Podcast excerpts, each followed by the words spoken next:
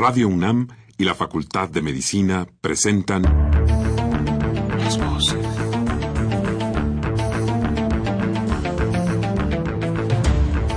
Voces. Las voces. Las voces. Voces. Las voces de la salud. Reflexión y análisis de las ciencias médicas. Acompáñenos.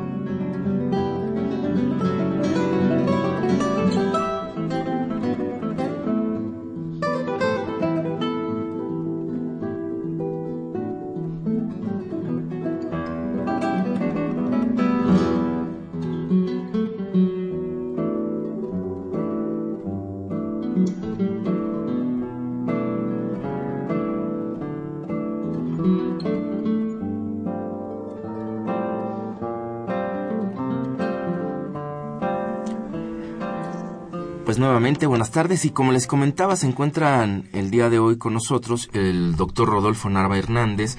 Él es médico cirujano con especialidad en medicina del trabajo. Actualmente es coordinador de salud en el trabajo en la Facultad de Medicina de la UNAM. El teléfono de la institución es el 56 23 72 54, extensión 81004 y 810012. Bienvenido, doctor Nava. Igualmente, gracias por la invitación. Y también está con nosotros la doctora Gladys Martínez Santiago. Ella es médico cirujano, egresada de la Facultad de Medicina de la UNAM. Es eh, también especialista en medicina del trabajo eh, por la UNAM. Actualmente es integrante del Consejo Nacional Mexicano de Medicina del Trabajo. Hace en el está en la parte del comité de examinación y es profesora titular de la especialidad de medicina del trabajo y ambiental y profesora también en el pregrado de la materia ambiente, trabajo y salud, todo esto en la facultad en nuestra facultad de medicina en la UNAM. Bienvenida, doctora Martínez. Muchas gracias por la invitación. No, al contrario, pues muchas gracias a ustedes dos por haber aceptado, por estar el día de hoy con nosotros para hablar de esto, eh, de este tema que hay de nuevo en, la salud, en el trabajo en general, porque pues la pregunta me parece de entrada que es muy pertinente, eh, porque ha habido muchos cambios, los cuales creo iremos desglosando a lo largo del, del programa. Yo quisiera empezar este, por preguntarle, ¿cuándo se celebra el Día Mundial de la Salud y la Seguridad en el Trabajo?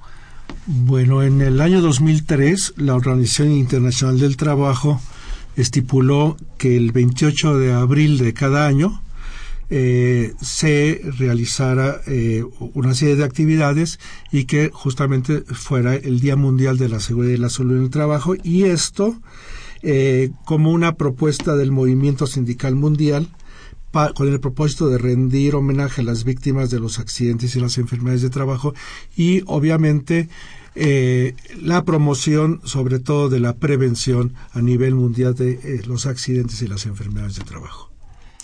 Muy bien, eh, entiendo que ha sido costumbre desde entonces, bueno, no sé si desde el principio, ahorita no se aclara, pero va siendo costumbre que haya un lema cada año, que se adopta un lema que además pues resume algunas de las eh, preocupaciones o de las situaciones que se les quiere dar relevancia o importancia dentro de esto. Para este año, ¿cuál es este lema?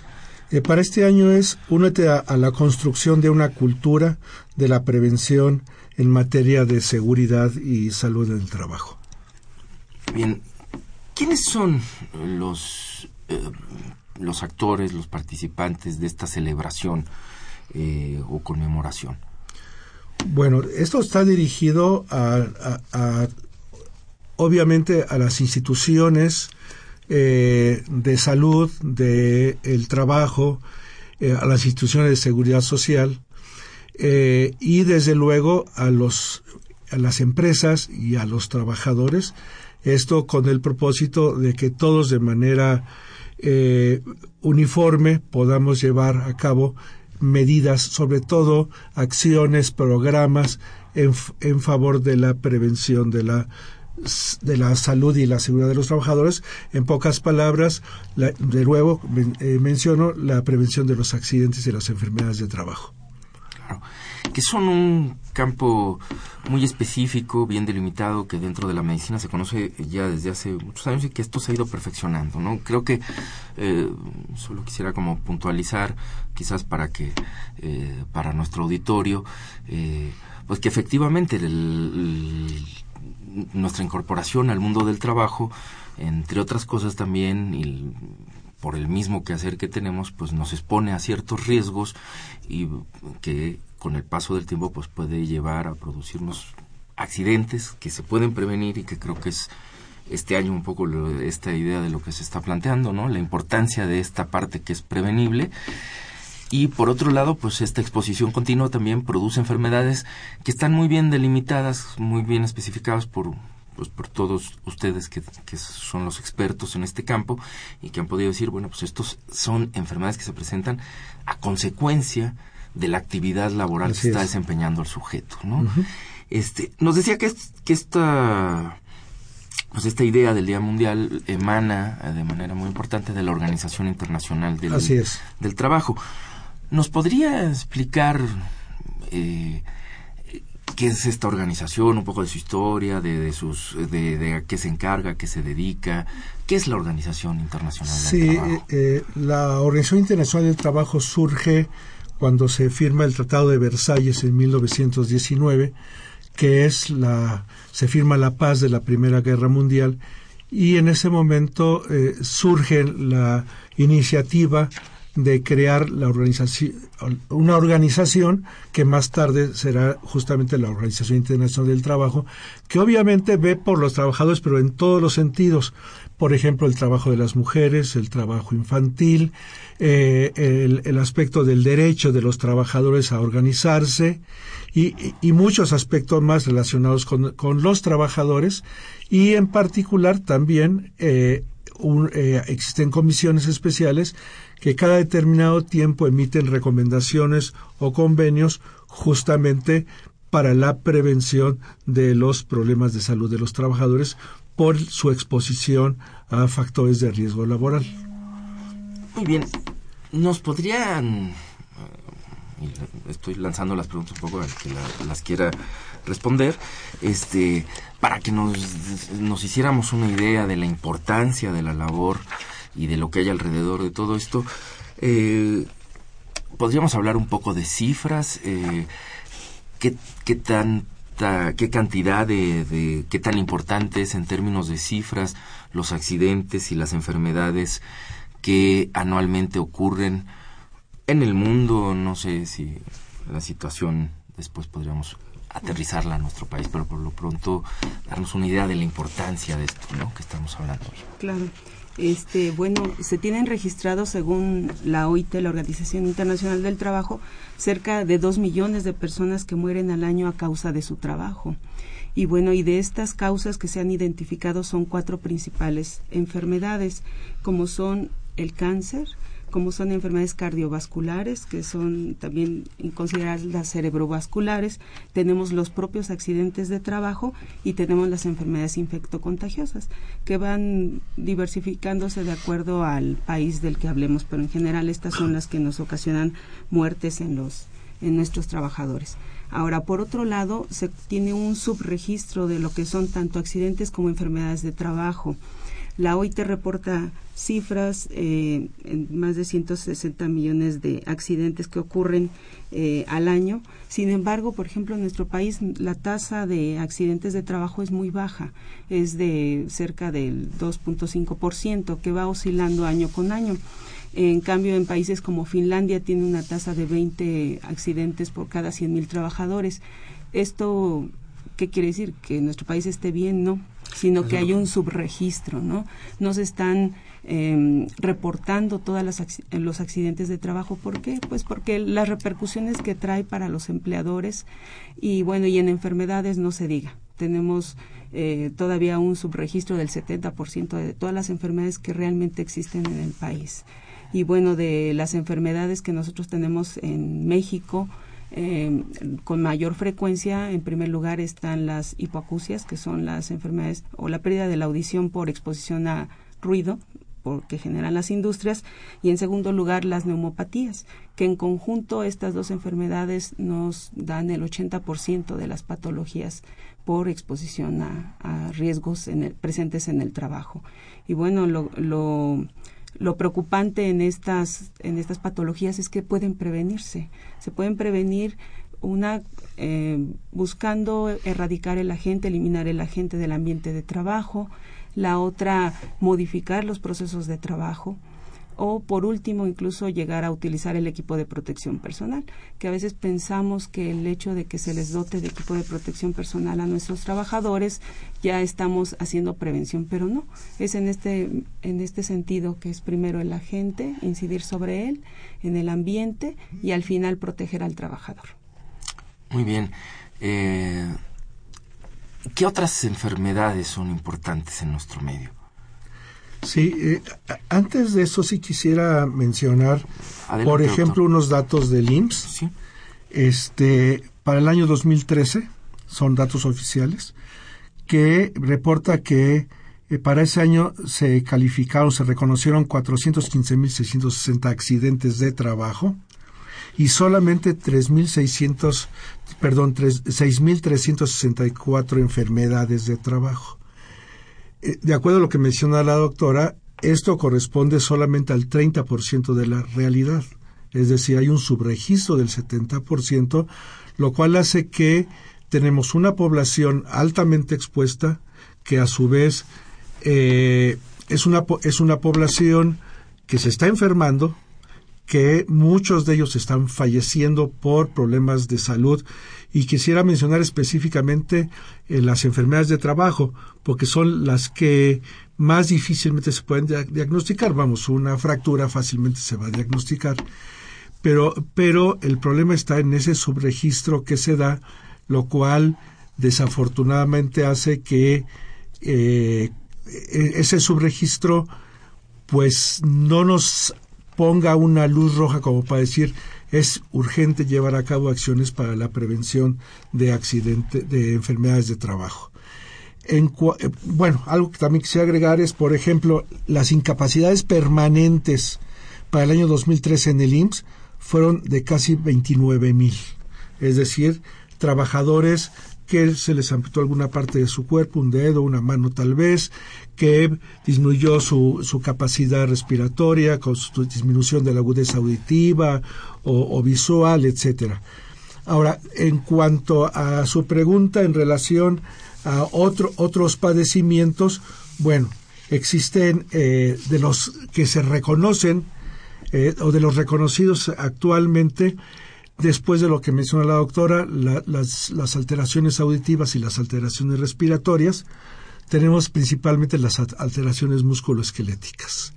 Y algo que sí quisiera mencionar es que ahora, por primera ocasión en muchos años, se están reportando casos de cáncer de origen ocupacional. Para el año 2013 se reportaron 15 casos, cosa que en muchos años atrás, tal vez décadas, no se había reportado oficialmente como un dato este en cuanto a una enfermedad o una serie de enfermedades de trabajo ocasionadas por el ambiente laboral. Claro, que es uno de los aspectos importantísimos, Este, de hecho, históricamente, pues muchos de estos problemas nacen precisamente a partir, si mal no recuerdo, de eh, pues que se logra asociar el, cáncer de los desollenadores de, eh, de las chimeneas, que, lo describe, claro. Y que logra establecer que la asociación efectivamente tiene que ver con el trabajo que hacía esta, esto, estas personas, ¿no? Que se dedicaban a estas labores tan, tan difíciles. Quisiera regresar un poco a lo que estábamos comentando, eh, porque me parece, estamos hablando, estábamos hablando del subregistro, de esta dificultad, ¿no? Cuando decimos, bueno, es que en Finlandia, más que aquí, no estamos necesariamente traduciendo que estemos mejor que allá, ¿no? Este, sino que hay este subregistro. Y con estos datos que nos estaba dando, doctor, nada, eh, son datos del IMSS, esto nos traduce. Efectivamente, son datos oficiales, nos está traduciendo una realidad pues muy particular, que es la del Instituto Mexicano del Seguro Social, o la que a través de sus estadísticas podemos tener acceso. Pero se me ocurre a mí que además hay que pensar en mucha gente, no, yo no sabría cuánta, pero sí me parece que, que, es importante para nuestro país pensar en toda esa gente, porque esto traduce, pues, de la gente que trabaja, que está, digamos, eh, su trabajo está reconocido, tiene acceso este, al seguro social y que pueden ser atendidos ahí y que está traduciendo, digamos, este trabajo formal, ¿no? Formalmente, eh, las relaciones patrono eh, laborales, están eh, pues muy claras ahí. Pero tenemos también un problema de subempleo importante en nuestro país. O sea, mucha gente que también trabaja, también está haciendo sus actividades, pero no está haciendo, no, no está en ese registro, ¿no?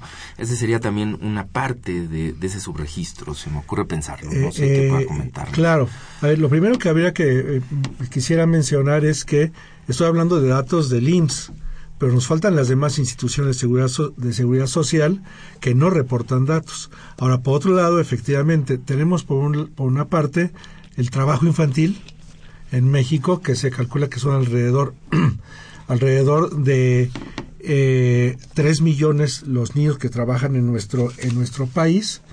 Y por otro lado, desde luego, el trabajo, eh, el trabajo no formal, que se calcula que son alrededor de 8 millones de personas que están dentro del, dentro del trabajo informal a nivel nacional y que la gran mayoría tampoco tiene seguridad social, pero que tanto los niños o los menores de edad como estos que realizan trabajo informal están expuestos a factores de riesgo y a su vez son trabajadores y a su vez no tienen seguridad social y obviamente no se les reconoce los accidentes, las enfermedades de trabajo que lleguen a, padecer. Bien, ¿quiénes son los responsables de, de, los accidentes y las enfermedades del trabajo? Bueno, pues... Un poco eh, retomando, perdón que le interrumpa, un poco retomando, eh, nos estaba ya dando usted el esquema, doctora Martínez, de cómo se entiende esta complejidad, ¿no? De quién es, por dónde hay que pensar e intervenir. Pero en ese sentido, sí, me gustaría que lo retomara para explicarnos esto. Bueno, eh, los responsables somos todos, desde el propio trabajador, los empleadores, las organizaciones sindicales y el, área del sector salud. Todos somos responsables de, que un trabajador, al ingresar a su trabajo, esté con la seguridad de que se va a mantener sano, hasta el final de su vida laboral. Es responsabilidad de todos. Sin embargo, mucha de esta responsabilidad recae en el empleador, porque así están realizadas las normas. Actualmente, bueno, siempre eh, en las normas, en los reglamentos, se especifican cuáles son las obligaciones del patrón o del empleador, las obligaciones de los trabajos, de los trabajadores, perdón, porque tan es eh, obligación del patrón proporcionar un ambiente saludable, Em, cuidar todas las medidas de seguridad e higiene, como del trabajador acatarlas, usar su equipo de protección, eh, realizar las actividades de manera segura y también los encargados del área de la salud, en donde nosotros implementemos actividades preventivas eh, para evitar la exposición del trabajador o bien disminuir esa exposición y evitar el daño porque en muchas de las ocasiones los daños son irreversibles y bueno, todos sabemos que en el caso del cáncer, una vez que se desarrolla, pues es muy difícil que pueda regresar a un estado de salud este trabajador. Y bueno, la responsabilidad es de todos, todas estas figuras que comento. Eh, sin embargo, también quiero recalcar que los mismos trabajadores, o todos en algún momento de nuestra vida somos trabajadores, eh, omiten dar información al, al, empleador o al, al, a su jefe, su jefe inmediato, de alguna condición peligrosa. Y dicen, bueno, lo único que hacen es saltar un obstáculo que está ahí en el camino y el reportarlo nos facilita tanto a las áreas que nos encargamos de vigilar la salud como al mismo empleador evitar que se presenten accidentes. Eh, el que él se preocupe, el mismo trabajador se preocupe por su salud, el que sepa cómo cuidarse, no nada más dentro de su trabajo, sino fuera de él, porque nosotros damos medidas preventivas en el trabajo, pero en cuanto pasa la puerta y checa su hora de salida, las actividades que él realiza van en contra de su salud y entonces eso no nos ayuda. Por ejemplo, trabajadores que van a estar o que sabemos que están expuestos a agentes contaminantes eh, que ingresan por vía respiratoria y pueden ocasionar daño broncopulmonar, eh, puede ser que tengamos todas las medidas en la empresa, pero si el trabajador saliendo va y fuma, eso potencializa el daño elimina o daña todo lo que son los mecanismos de defensa que pueden desarrollar la enfermedad. Igualmente, lo cuidamos de que no se exponga ruido, pero sale y se va al antro en donde hay más de 120 decibeles de exposición y que según la norma nos dice que debemos de estar menos de una hora y ellos en un antro pueden estar eh, horas, ¿no? Más cinco o seis horas en un, en un lugar así con exposición a ruido. Consumo de alcohol, consumo de, de algunas sustancias que pueden ser potencialmente dañinas a la salud, incluso dentro de las mismas actividades del hogar. El lugares en donde se utiliza el cloro, disolventes orgánicos o tiene su propio taller. Entonces, no solamente hacer conciencia o incidir en lo que son las empresas o grandes empresas, sino también en la conciencia del trabajador para que él sea responsable del cuidado de su salud. Muy bien. Eh, ¿Y cuáles serían, cuáles son los mecanismos, digamos, con los que me queda claro, digamos, la parte del empleador, la parte sobre la que hay que trabajar en el caso del empleado para hacer conciencia de esto. ¿Cuáles son los mecanismos y qué es lo que se propone desde la medicina del trabajo para poder incidir, digamos, eh, eh, qué, posibilidades hay de incidencia efectiva en esta, en esta situación? ¿no? Bueno, pues es desde la formación, en este caso, de, del personal de salud. Eh, muchos dicen la medicina del trabajo, ¿y eso qué es? ¿Cómo, ¿A qué te dedicas? ¿Eso es una especialidad? ¿Dónde se estudia? desde hacer conciencia en la formación de un médico general, porque son los de primer contacto.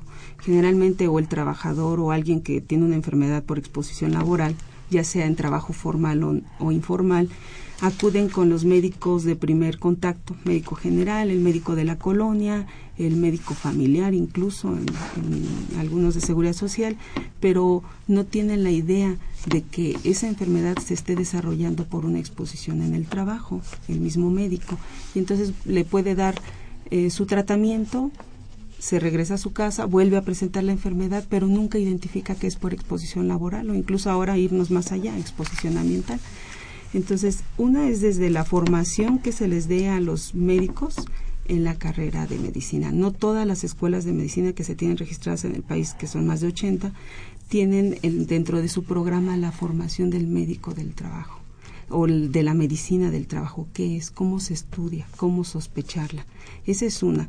La otra, pues todas las eh, campañas incluso que se hacen en la televisión, a veces de, del en torno al trabajo, en torno al cuidado a la salud, pues incidir en ese aspecto, en la parte laboral. A veces nos ponen comerciales en donde está el trabajador platicando con la esposa y se acuesta en la cama con su uniforme, su, casi casi con el casco. Y pues, es algo que no debemos de hacer, ¿no? Es decir, eh, concientizar que hay, que evitar llevar los daños o los agentes o el uniforme sucio, los contaminantes a nuestra casa porque a veces repercute, por ejemplo, en el caso del asbesto, cuando los trabajadores se exponen a esta fibra inorgánica, llevan su ropa a, casa, lo lava la esposa y la esposa es la que desarrolla la, la, enfermedad, que es un tumor maligno, que la muerte después de que se diagnostica se espera en seis meses hasta dos años. Entonces, estamos contaminando el ambiente en casa. Una es difusión a través de los medios de comunicación, eh, concientización para que las todas las escuelas de medicina lo tengan dentro de su currículum. Y bueno la otra es que se puedan formar más especialistas en esta área, que no solamente es el médico del trabajo, sino en conjunto con otras disciplinas, como son psicólogos, como son enfermeras industriales también, como tenemos a los ingenieros, trabajadoras sociales, en fin, una serie de responsables de la de esta área de la salud en el trabajo que nos permitan hacer esa difusión y concientización, pero a nivel nacional. No sé si quiere agregar algo.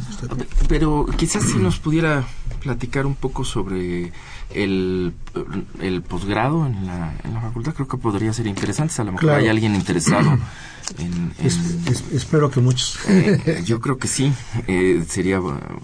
Claro. ¿Cuáles son las opciones si uno quiere estudiar esto? Hablando, retomando un poco lo de la doctora. Sí, claro. De, de, hecho, en la Facultad de Medicina ya desde hace varios años, más de 16 años, tenemos un proyecto, un, programa eh, que va desde el pregrado hasta el doctorado, pasando por educación continua y difusión de la, de, la cultura. Es decir, eh, tenemos la, la, asignatura de ambiente de trabajo y, salud que se imparte en el cuarto año de la carrera de los estudiantes de medicina. Eh, tenemos un programa desde hace ya muchos años, que es un programa de servicio social en la industria, donde un grupo de pasantes de servicio social, en lugar de irse a, provincia, a alguna ranchería, a algún centro de salud, hacen su servicio social durante todo el año en una empresa y que al mismo tiempo que están tomando ese, eh, haciendo servicio social, se les imparte un diplomado. Eh, también en el pregrado está una materia una asignatura que es este, Introducción a la Medicina del Trabajo. Esto es para alumnos de primero y segundo año, que ahora eh, pronto la vamos a iniciar en línea. Eh, está la especialidad de Medicina del Trabajo, donde la doctora y yo estamos en el subcomité académico. Eh, donde existen dos, dos instituciones donde se imparte, que es en Petróleos Mexicanos y es en Instituto Mexicano del Seguro Social, son las dos instituciones. Eh, tenemos eh, la maestría en, ciencias de la salud, específicamente en salud en el trabajo, eh, que es una maestría de dos años, que estamos dentro del padrón de excelencia de CONACYT, no solamente salud en el trabajo, sino de un programa amplio de la, de la UNAM, que es el programa de maestría y doctorado en ciencias médicas, odontológicas y de la salud. Y también tenemos el doctorado en salud en el trabajo. igualmente, a nivel de educación continua, pues impartimos diplomados a profesionales y a médicos que, ya laboran en el área o que quieren introducirse en el área e incluso hay organizaciones donde nos invitan a impartir cursos eh, sobre, sobre el área. Y por otro lado también tenemos un seminario permanente que ya llevamos 17 años con él, es, un seminario permanente de salud en el trabajo. E, este seminario eh, eh, acabamos de tener la sesión 153, es mensual, y hemos tenido invitados, este último invitado fue de Brasil, hemos tenido invitados de, de Bulgaria, de España, de Estados Unidos, de Cuba, y este espacio es un espacio abierto donde cualquier persona que quiera asistir, no hay que pagar nada, no hay que inscribirse, simplemente hay que llegar. Y cada mes se presenta el cuarto miércoles de cada mes de las 5 de la tarde a las 7 de la noche una conferencia eh, sobre algún tema de gran interés sobre el área de la salud en el trabajo. Eh, y esto es el, repito, el cuarto miércoles de cada mes, de 5 a 7 de la noche, en el, en el auditorio Fernando Caranza de la facultad. Y repito, este, de las personas que nos están escuchando y que tengan interés, pues pueden llegar cualquier día, eh, poco antes de las 5 desde luego, eh, no hay que pagar, no hay que inscribirse y además por cada 10 asistencias, ya sea continuas o no, damos una constancia de asistencia, sean profesionistas o no. Muy bien. Doctor, pues está hecha ahí la invitación para todos. Eh, yo creo que hemos empleado muy bien esta primera mitad del, del programa en definir como el marco general. Vamos a hacer una pausa y me gustaría que regresando, entonces sí ya entráramos a hablar propiamente de qué es lo que nos eh, trae de nuevo eh, los cambios en, la legislación y en, y en el quehacer que ustedes están llevando a cabo. Pues vamos a una pausa y volvemos.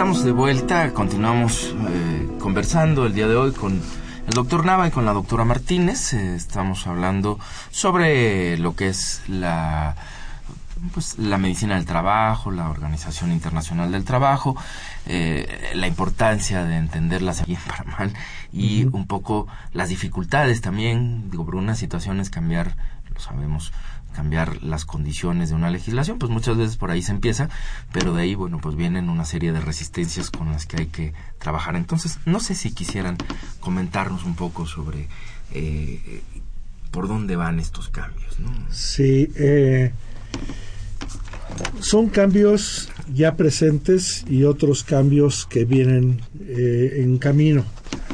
Uno de ellos es la modificación, hablando específicamente de los problemas de la salud de los trabajadores, una serie de cambios en la Ley Federal del Trabajo, hay que considerar que la Ley Federal del Trabajo, la última revisión se había hecho en 1970 y la actual, eh, la, última que se ha publicado es del 30 de noviembre del 2012, o sea, es muy reciente. Y entonces eh, existen una serie de, de, artículos que hace que de alguna manera estén enfocados un poco más hacia la prevención de los problemas de salud de los trabajadores. Por ejemplo, ya la doctora mencionaba hace rato algunas de las obligaciones de los, de los patrones. Eh, una de ellas, por ejemplo, muy, muy importante, es que el patrón tiene la obligación de dar a conocer a sus trabajadores, uno, a qué factores de riesgo se expone. Dos, eh, los daños a la salud que esos factores de riesgo pueden generar y tres, cuál sería, cuál sería la forma en que cada trabajador puede participar para la prevención. Esto es muy importante porque aunque ya tiene tiempo que está relativamente estipulado esto, incluso a nivel internacional, eh, el problema está que poco se cumple y poco se cumple porque pues pareciera que al patrón no le conviene que el trabajador se entere a qué factores de riesgo se expone y sobre todo cuáles son los posibles daños que le pueda, que le, pueda causar. Eh, quisiera hacer un paréntesis en el sentido de que algo que usted mencionó en un, en un principio fue el hecho de que todos los que realizamos alguna actividad somos trabajadores.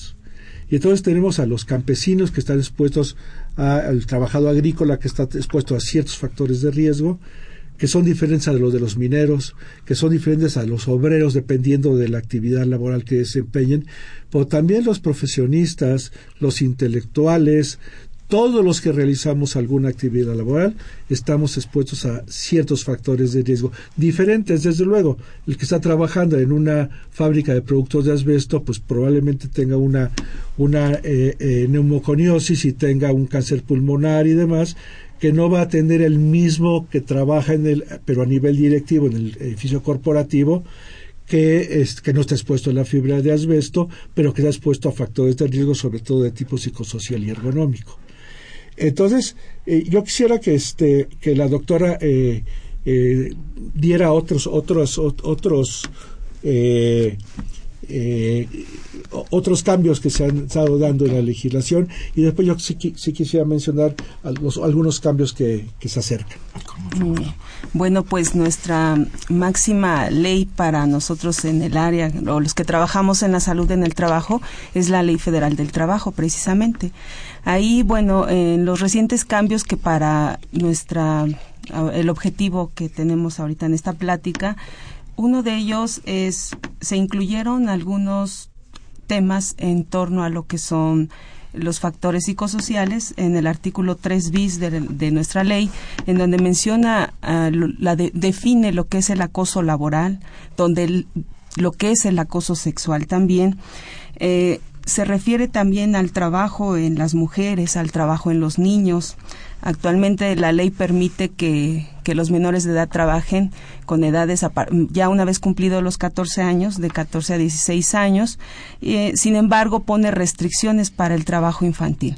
Restricciones como eh, que no laboren en lugares que son considerados peligrosos, que pueden alterar, la, en este caso, el desarrollo normal de en esta etapa de la vida, eh, que no están expuestos a lugares insalubres, etcétera. Viene toda una lista, bueno, de del trabajo infantil, de qué es lo que ellos no pueden realizar. Trabajo nocturno, por ejemplo, tampoco. Eh, dentro de la misma ley del trabajo, también donde participamos cuando las empresas no reconocen de manera regular eh, enfermedades y accidentes de trabajo, el mismo trabajador tiene el recurso de la demanda, de interponer una demanda ante una autoridad que en este caso es la Junta Federal de Conciliación y Arbitraje. Y en este sentido hubo cambios trascendentales, en donde, bueno, siempre se, eh, la ley favorece al trabajador, eh, evita que se atropellen sus derechos y bueno, aquí ofrecen un grupo o se registraron un grupo de, de médicos con experiencia en la medicina del trabajo, en estudiar esta exposición laboral y las enfermedades que puedan desarrollarse.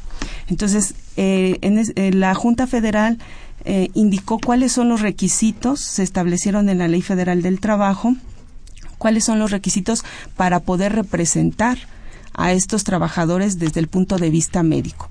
Porque, bueno, un trabajador dice, yo creo que me enfermé en el trabajo y la labor del médico va a ser estudiar todos los antecedentes, ver en qué, en qué ambiente se desarrolló el trabajador y si estas enfermedades tienen o no relación con el trabajo.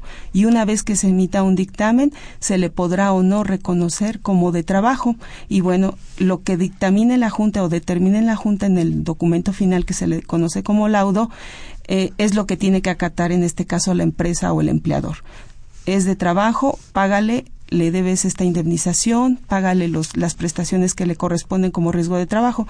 Y bueno, esto eh, fue un panorama para comentarles lo siguiente anteriormente pues esto se prestaba a mucha manipulación a veces de los médicos no decir bueno voy a voy a, realizar un, un, documento favorable para el trabajador a cambio de algo no pero ahora no. Si nosotros eh, o alguna de, de los que se intervienen en este proceso de la demanda identifican que hay un hay este algo que no es real, mentiras o, fal, o falsedades en un, documento y dice, yo voy a poner que no es de trabajo porque porque no me diste algo a cambio, ¿no? Por ejemplo. Entonces, ya hay un artículo en donde nos dice que este médico estará sujeto incluso a una investigación de tipo penal en caso de que caiga en falsedades. aquí lo que se trata es no afectar los intereses de los trabajadores, los derechos a los que tiene. Por otro lado, bueno, también en cuanto a en materia médica se disminuyeron los tiempos eh, en la parte donde participa el médico, el especialista en, en, materia de medicina del trabajo, porque bueno, podíamos llevar un juicio en la parte de la pericial médica años, podían llevarse años, dos, tres años, porque no iba el médico, porque eh, pedía una prórroga, etcétera. Y actualmente se estipula como un máximo de tres prórrogas que pueda pedir con causa justificada, porque si no esto está entorpeciendo el juicio y por lo tanto los intereses del trabajador. Esto fue trascendental para nosotros en el área de, los que estamos en la medicina del trabajo. Por otro lado, eh, dentro de los riesgos de trabajo es muy importante identificar que tenemos enfermedades y accidentes. Las enfermedades es por una exposición continua a los agentes capaces de dañar la salud y en cambio el accidente es algo súbito, intempestivo, que ocurre por una exposición única en un momento pues dado. Y bueno, en el caso de las enfermedades de trabajo, se permite ahora en la, con la nueva, con la reforma de la Ley Federal del Trabajo, que puedan existir una serie de enfermedades de trabajo, aún las que no estén estipuladas dentro de la misma tabla. Obviamente hay todo un proceso para reconocer una enfermedad como de trabajo, poder demostrarla a través de método científico, eh, decimos a través de eh, todo lo que sea objetivo, elementos de valor, no porque nada más considere el médico del el médico decir, bueno, yo creo que sí, sí fue por tu trabajo, sino tenemos que aportar elementos muy valiosos y contundentes. Entonces ahora la ley nos permite poder meter enfermedades aunque no estén contenidas dentro de la misma tabla que se encuentra precisamente en, en modificación. Por otro lado, eh, también nos, nos allegamos dentro de la, de la misma Ley Federal del Trabajo, nos apoyamos en las normas oficiales mexicanas. Quiero destacar una de las más recientes que, que se modificaron, la norma 6 en cuanto al manejo y almacenamiento de, de materiales y condiciones de seguridad en el trabajo, en donde estipula también el límite para manejo de cargas de manera manual, tanto para hombres como para mujeres y para menores de edad. En este caso, los menores de edad los consideramos para la legislación en materia laboral de 14 a 16 años. Y bueno, aquí se redujeron los pesos que venían manejando en las normas anteriores, en donde, bueno, para la mujer estaba establecido que era de 20 kilos, podía manipular la, carga manual. Actualmente la norma nos apoya en que sea nada más de 10 kilos como límite máximo y en mujeres embarazadas, bueno, también evitando que ella realice este tipo de, de, actividad en donde manipule cargas cuando está en los primeros periodos de gestación o posterior a, la, al parto. Y bueno, pues este, eh, estos son algunos de los, de los temas que se modificaron de la Ley Federal del Trabajo, el reconocimiento de, del acoso laboral, artículo 3 bis, lo de la edad, se disminuyó la edad para el trabajo en, en menores, en trabajo infantil y también eh, en el proceso de la demanda, que eso es muy importante porque cuando el trabajador vio que no, no este, su patrón no reconoce eh, sus enfermedades o los accidentes, pues puede haber otra instancia a donde se lleve un proceso adecuado para llegar a la verdad. Parece, eh, digo, pensar en las consecuencias de todo esto son, son muy amplias, ¿no? Este, dos cosas me vienen ahorita a la mente escuchándola.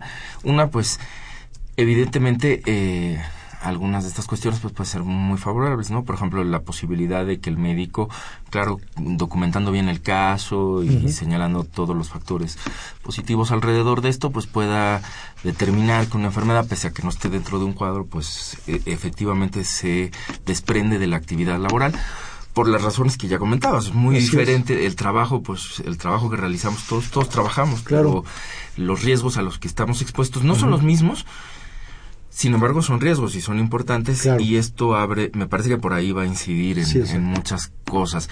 Por otro lado, creo que se ha insistido y, me parece que es reflejo de una realidad quizás también histórica, eh, lamentablemente histórica, diría yo, esta idea de pensar que al empresario pues no le conviene dar a conocer ni estos factores de riesgo a los que se someten sus empleadores y demás.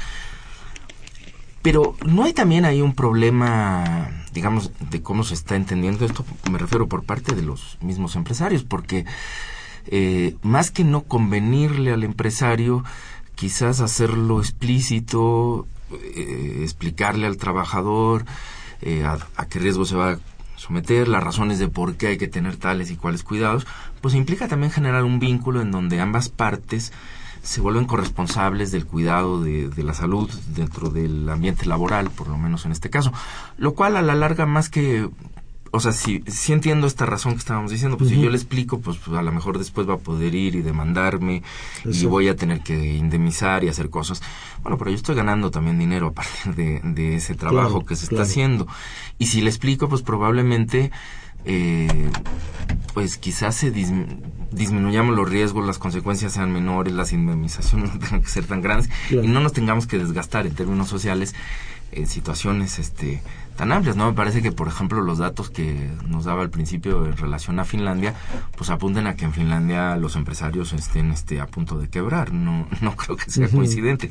Con eso quiero decir, yo creo que hace falta un cambio también de mentalidad por parte de los trabajadores, por parte de los empresarios. Sí, claro, porque quiero, comentar esto. Este, justamente eh, está demostrado a nivel internacional que cuando el patrón informa a sus trabajadores a qué factores de riesgo se expone y los daños a la salud, el trabajador, ya estando enterado, participa eficientemente en su prevención.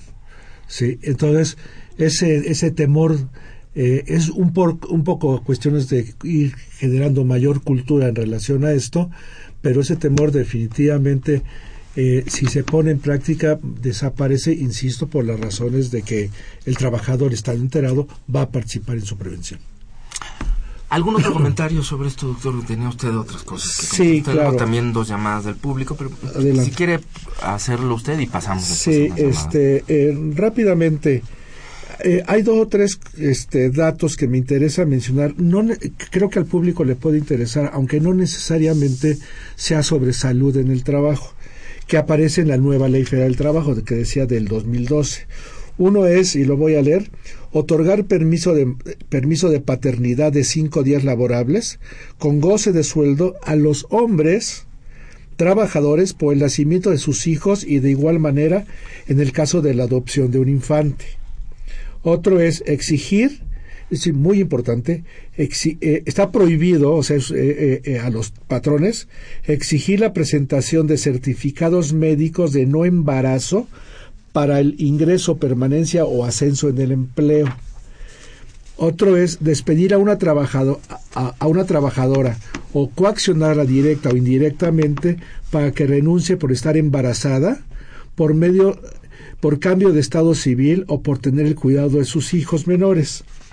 Y lo otro es los trabajadores domésticos, así aquí sí entramos a la parte laboral, los trabajadores domésticos que habitan en el hogar, o sea, lo que le llaman de, de pie o de planta, donde prestan sus servicios, deberán disfrutar, fíjense, de un descanso mínimo diario nocturno de nueve horas consecutivas, además de un descanso mínimo diario de tres horas entre las actividades matutinas y vespertinas.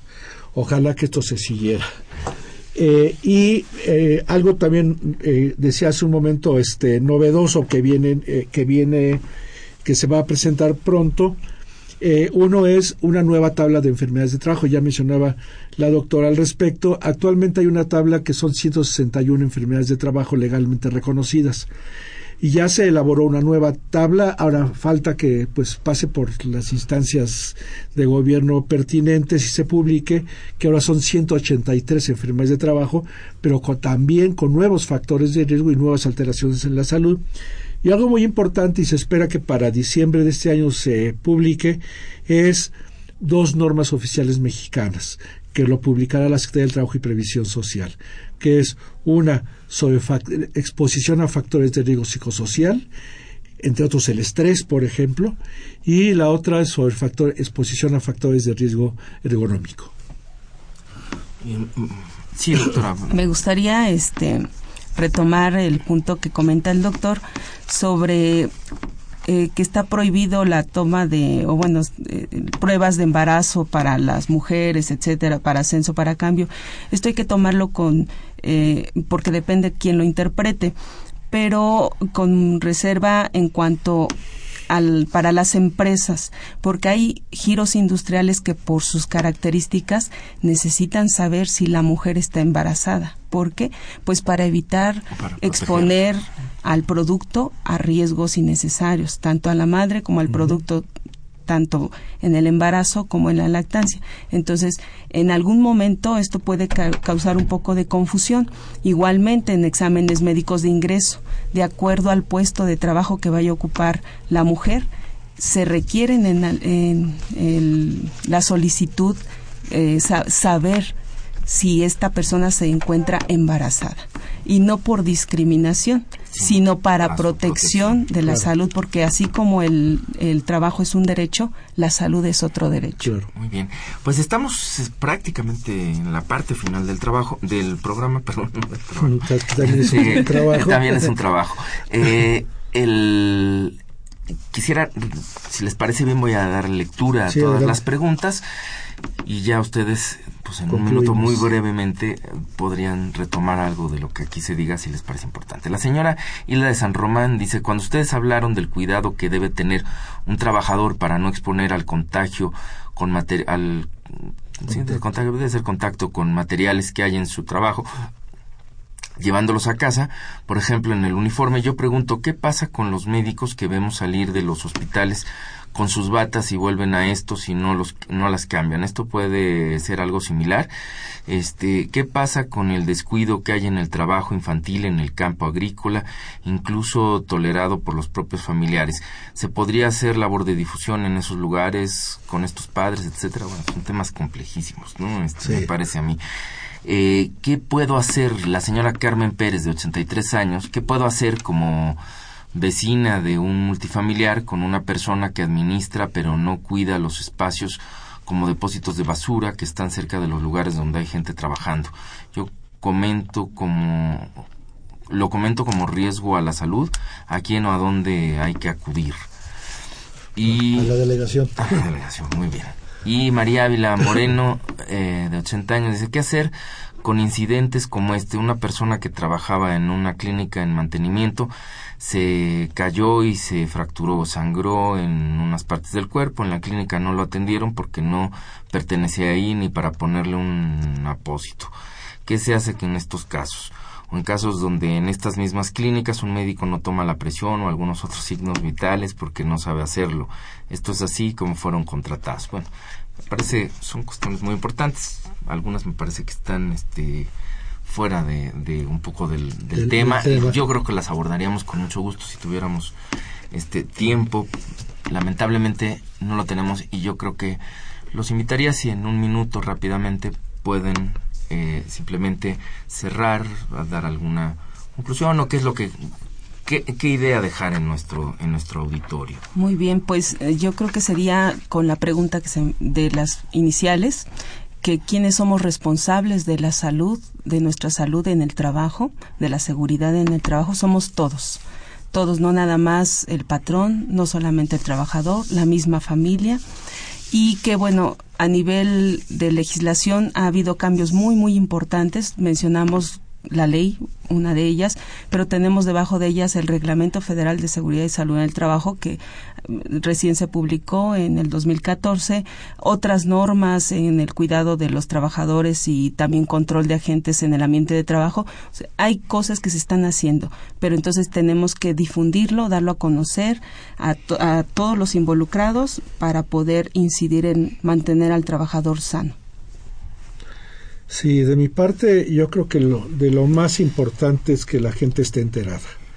Eh, en ocasiones, bueno, incluso existe ahora la gran facilidad de Internet y el hecho de decir, bueno, yo trabajo en una tintorería y uso un disolvente orgánico que se llama de X manera eh, y no sé qué daños a la salud me puede generar, pues me meto a Internet y me doy cuenta que posiblemente me, esté, me pueda generar un cáncer eh, de hígado entonces, creo que cada uno de nosotros debemos tener eh, la curiosidad, por lo menos, de eh, investigar a qué factores de riesgo estamos expuestos y qué daños a la salud, con el propósito también de decir, eh, de hacer efectivos nuestros derechos y reclamar un problema de salud derivado de la exposición laboral. Pues muy bien, doctor eh, Nava, doctora Martínez, les agradezco muchísimo su participación en este programa. A la audiencia rápidamente les recuerdo la invitación que hizo el doctor Nava al Seminario de Salud y Seguridad en el Trabajo que se está efectuando en la facultad. Ya se dieron los datos, está abierto, el que esté interesado puede asistir. Si alguno está interesado, pues por allá en la facultad podrá ir. Esta fue una coproducción de la Facultad de Medicina y Radio UNAM, a nombre del doctor Enrique Graue Bichers, director de la Facultad de Medicina, y de quienes hacemos posible este programa, en la producción y realización, la licenciada Leonora González Cueto Bencomo y la licenciada Erika Lamilla Santos, en los controles Socorro Montes y en la conducción su servidor Andrés Aranda. Les agradecemos su atención y los esperamos en el próximo de la serie. Muchas gracias. Radio UNAM y la Facultad de Medicina presentaron